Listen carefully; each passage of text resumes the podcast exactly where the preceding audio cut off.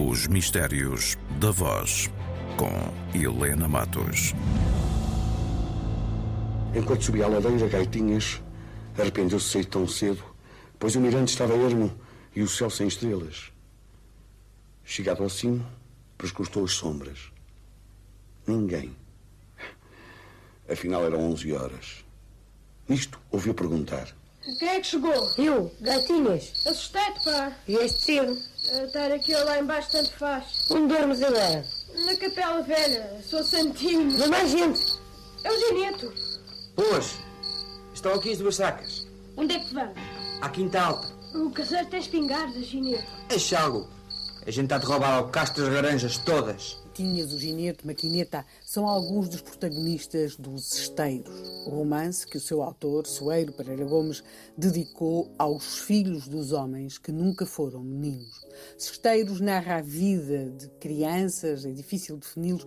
São crianças, hoje diríamos jovens, mas essas expressões que hoje usamos em nada servem para mostrar ou para retratar a vida destes trabalhadores, porque era isso que eles eram, que nos esteiros do Rio Tejo fabricavam peças de barro nos telhais. E, portanto, aquilo que nós temos aqui é um mundo que às vezes é difícil explicar com as nossas palavras de hoje, um mundo em que também é muito marcada uma divisão entre ricos e pobres, entre o mundo dos ricos, o mundo dos pobres, o mundo daqueles que têm tudo, o mundo dos outros que pouco ou nada têm.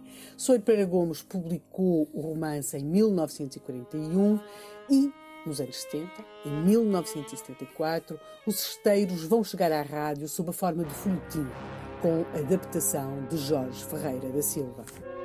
A Radiodifusão Portuguesa apresenta Radioteatro Esteiros. 23 episódios de 15 minutos cada constituem esta adaptação do romance de Soeiro Pereira Gomes, dos Esteiros, à rádio.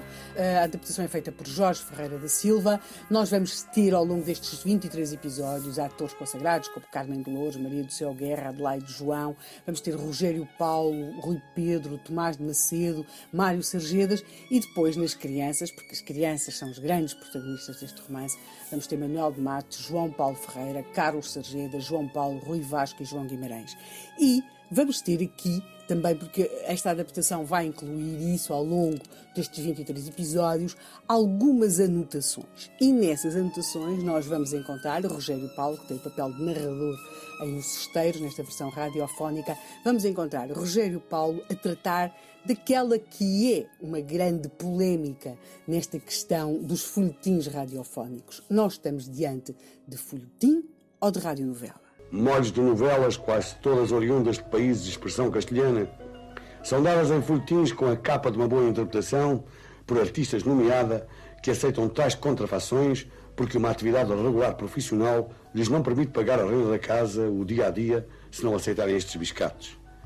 Entretanto, organizações fortes vão montando esta teia, explorando a ignorância da maioria das mulheres domésticas impingindo esses folhetins onde o choradinho, o mexerico, a falsa noção das dificuldades, o êxito fácil, constituem o principal objetivo. Narrativas que ficam em suspenso até ao dia seguinte.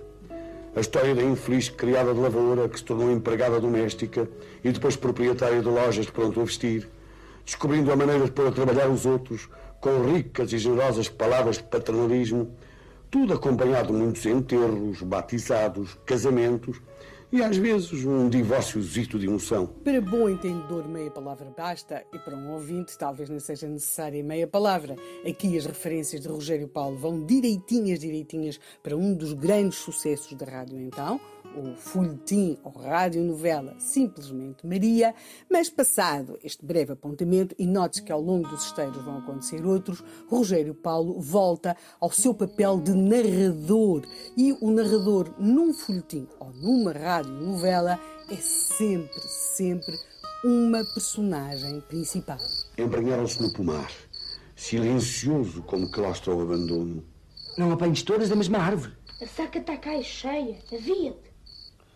Ginete, porém, gostaria de ficar ali toda a noite, saboreando o perigo mais do que as laranjas de porris. Foge! Vem o carzarrão! Ajuda aqui, pá! Agarraram-se os dois à saca, que foi arrojar pelo chão, tombando cepas. Os latidos aproximavam-se. Gadelhas sentiu-se fraquejar. Larguemos a saca, Gineto. Não! As cepas pareciam dentes caninos a resvalar sobre as pernas. Tropeçou numa estatuou-se no chão da horta. Arrancalou-se, mas o enguiço da noite persistiu. Arrastado também na queda, Gineto abafou pragas de fúria. No outro extremo do pomar, houve ressolhada de vozes, a soar de cães. Um tiro estranhou pelo vale. Um galo enganou-se das horas e cantou. E o eco do estrondo de quebrada em quebrada apareceu ao gaitinhas a descarga de muitas espingardas. E depois o que aconteceu?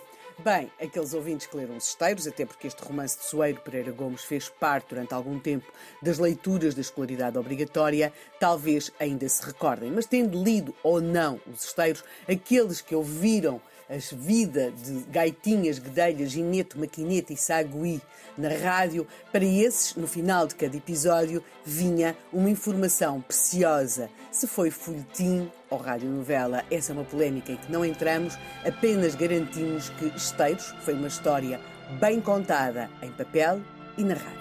O próximo episódio será transmitido por esta estação emissora amanhã, dia 18, às 14h30 e 20 h 15 Rádio Teatro, Esteiros, todos os dias, exceto aos domingos.